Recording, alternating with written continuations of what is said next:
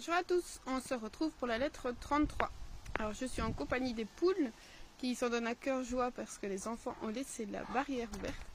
Et euh, mon mari, mais lui, devrait faire moins de bruit que les poules, je pense.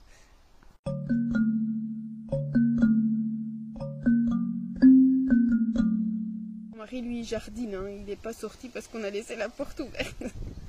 Alors, euh, Lucilius réclame des phrases à méditer. Donc il dit à Sénèque, envoie-moi des phrases sur lesquelles je peux travailler.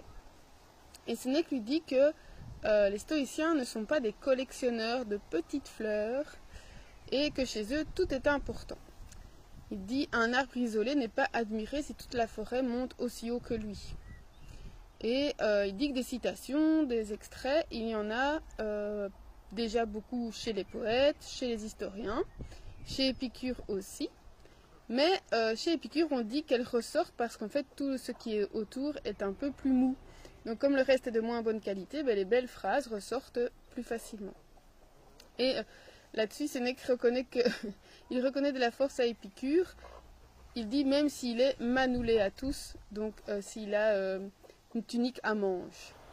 Voilà, donc signe apparemment de quelqu'un qui ne travaille pas beaucoup peut-être, euh, euh, puisqu'il n'a pas les manches remontées.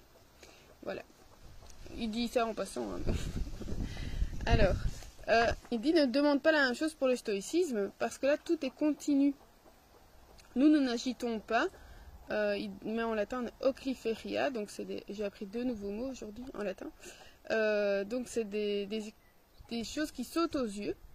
Donc on, dans, dans la traduction c'était un objet tapageur en vitrine ou devant le magasin, pour après se rendre compte qu'il n'y a rien d'important à l'intérieur. Euh, voilà, par exemple, on est parfois intéressé par euh, l'intitulé d'une formation ou d'un site ou, euh, voilà, ou même d'un magazine et qui en, en, une donne vraiment envie de l'acheter parce qu'on pense que ce qui est à l'intérieur est intéressant, ça donne envie. Puis ben, on l'achète et on se rend compte qu'en fait c'était pas du tout ça qu'on attendait. Ou j'ai déjà assisté à des formations où l'intitulé de la formation était vraiment intéressant. Il y avait un peu que ça qui était intéressant dans la formation. Bref. euh, il Sénèque dit euh, chacun est libre de choisir ses exemples. Donc j'ai pas spécialement envie de t'en donner euh, ceux que moi j'ai choisis, c'est à toi de choisir. Et, euh, et, même si on le faisait, à qui est-ce qu'on pourrait l'attribuer? Chez les stoïciens, donc il parle de Zénon, de Cléante, de Chrysippe, de Panitus ou de Posidonius. Il dit nous, nous n'avons pas de roi. Chacun relève de lui-même. Euh, alors que chez les épicuriens, ben, tout en fait est ramené à Épicure. Et chez nous, en fait, il y en a trop. Il y a euh, trop d'exemples. Et euh, il donne. là, c'est marrant parce qu'il donne une citation d'Ovide. C'est Pauperis est numera repecus. laisse au. Enfin, c'est le propre du pauvre de compter son troupeau. Donc il y en a tellement peu mais qu'il peut le compter. Et souvent, il va le compter pour pouvoir le vendre. Donc ici, c'est pas le cas. Il y en a trop chez les stoïciens. Et rien ne ressort car tout est excellent. Donc je ne peux pas choisir une phrase par-ci par-là pour te la donner. Donc il lui dit dépose ton espoir. Donc je trouvais que cette image jolie, c'est déponer istam spem. Donc dépose ton espoir. De pouvoir déguster euh, par-ci par-là, plic-ploc, le génie des grands hommes. Tu dois tout regarder sous toutes les facettes. Et tout est filé comme une toile. Il dit tu ne peux rien en retirer, sinon tout s'écroule. Et alors il compare à une belle femme, il dit c'est pas celle dont on dit qu'elle a une belle jambe ou un beau bras, en fait euh, elle est belle parce qu'on regarde tout l'ensemble. Mais si tu veux, si tu veux vraiment des citations, il n'y a qu'à se servir. Les bonnes phrases coulent à flot et elles sont unies les unes aux autres. Euh, alors il dit que ça peut être intéressant pour les débutants, euh, les débutants en stoïcisme, ou les visiteurs, c'est-à-dire ceux qui ne sont pas stoïciens. Et il dit qu'on retient euh, plus facilement des formules concises comme des vers, donc des choses qui, euh, qui, plaisent à l'oreille et c'est plus facile à retenir. Il dit que les enfants apprennent des phrases que euh, les Grecs, eux, appellent des cris. Donc ils apprennent des sentences, des cris. Alors, dans le commentaire de, ma, de mon édition, donc pour les cris, crias en grec, il dit qu'elles sont de trois ordres. Donc soit c'est un simple énoncé, par exemple, Diogène disait que, Soit c'est une réponse, et bien quand on disait ça à Diogène, il répondait que, ou un fait. Donc par exemple, là il donnait l'exemple de on a dit à Cratès que, tel enfant était, n'apprenait rien et Cratès aurait battu son pédagogue. Donc soit une parole, une réponse ou un fait. Je vous mettrai dans la description justement un, article du site Stoa Gallica où on explique ce qu'est une crie en long et en large. J'ai lu ça ce matin, c'était très intéressant. Alors, donc il dit que ces cris, elles conviennent à l'intelligence enfantine. Parce que c'est facile à retenir et que ça ne va pas plus loin. Mais l'adulte doit aller au-delà de la collection. Donc faire une collection de citations, ben voilà, c'est pas, euh, pas suffisant pour un esprit adulte. Il faut qu'il crée lui-même ses citations, pas sa mémoire. Donc il dit honte à celui qui arrive vieux dans la vieillesse, euh, dont toute la, sagesse tient dans un grimoire. Euh, voilà, il y a des gens comme ça qui, qui se plaisent à citer l'un ou l'autre en disant Zénon a dit ça, Cléante a dit ça. Et Sénèque dit Et toi Qu'est-ce que tu dis toi? Comment toi, toi-même, produis-toi, produis toi-même quelque chose que les autres vont étudier, au lieu d'étudier toujours euh, ce que les autres ont fait avant toi. Dis malheureux ceux qui ne font que commenter les écrits des autres. Un peu ce que je fais pour le moment, mais ils n'ont pas le courage d'accomplir ce qu'ils ont appris. Alors ça, voilà, c'est de mettre en, pratique ce qu'ils apprennent. Ils, se contentent de l'apprendre par cœur, mais ils ne vont pas plus loin. Il dit se souvenir, ce n'est pas savoir.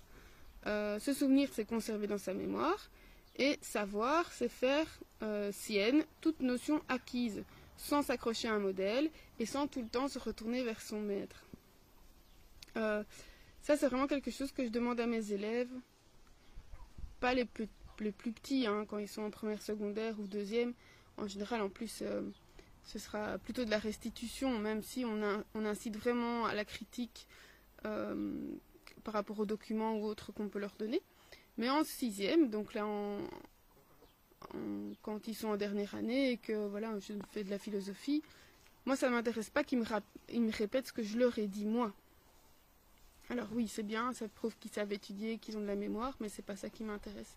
Et en général, ben voilà, cette année-ci, ce sera pas le cas, mais c'est toujours un examen oral. Ben là, je cherche un petit peu, je creuse, je leur pose des questions pour voir ce qu'eux en pensent.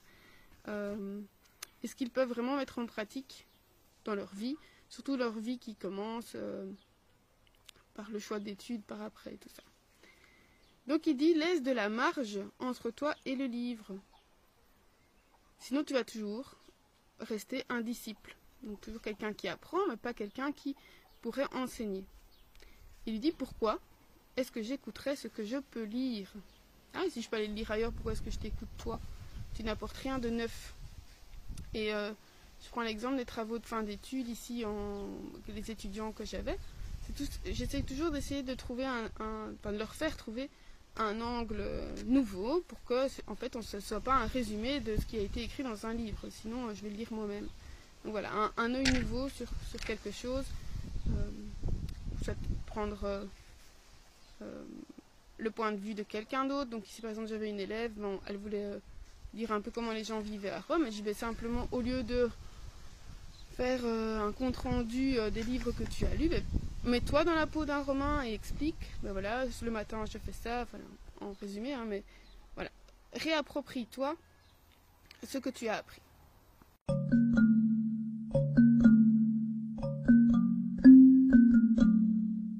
il faut pouvoir sortir de la pure euh, transmission, parce qu'il dit celui qui suit quelqu'un ne trouve rien, ni même ne cherche rien. Effectivement, comment trouver quelque chose si on s'en tient à ce qui a déjà été découvert? Dit je veux, moi je veux bien suivre la trace de, qui, est déjà tracée, mais si j'en trouve une autre, ben, je la paverai moi-même, je la, je la préparerai pour moi moi-même. Donc les anciens sont nos guides, mais pas nos maîtres. Il dit que la vérité est ouverte à tous, et ce qui reste pour le futur est grand. Donc voilà, ici notre euh, guide par rapport à ces lettres, ben, c'est Sénèque. Qu'est-ce que moi je peux faire euh, Comment est-ce que je peux appliquer ce qu'il m'apprend dans ma vie à l'heure actuelle, dans ma vie moderne? Voilà. Euh, qu'est-ce que j'apporte de plus? Alors moi ici dans mes vidéos, mais vous aussi, par rapport à quand on lit Sénèque, quand on lit Marc Aurèle, qu'est-ce qu'on apporte de plus à le dire? Voilà. Euh, je vous retrouve demain. D'ici là, portez-vous bien ou à l'été.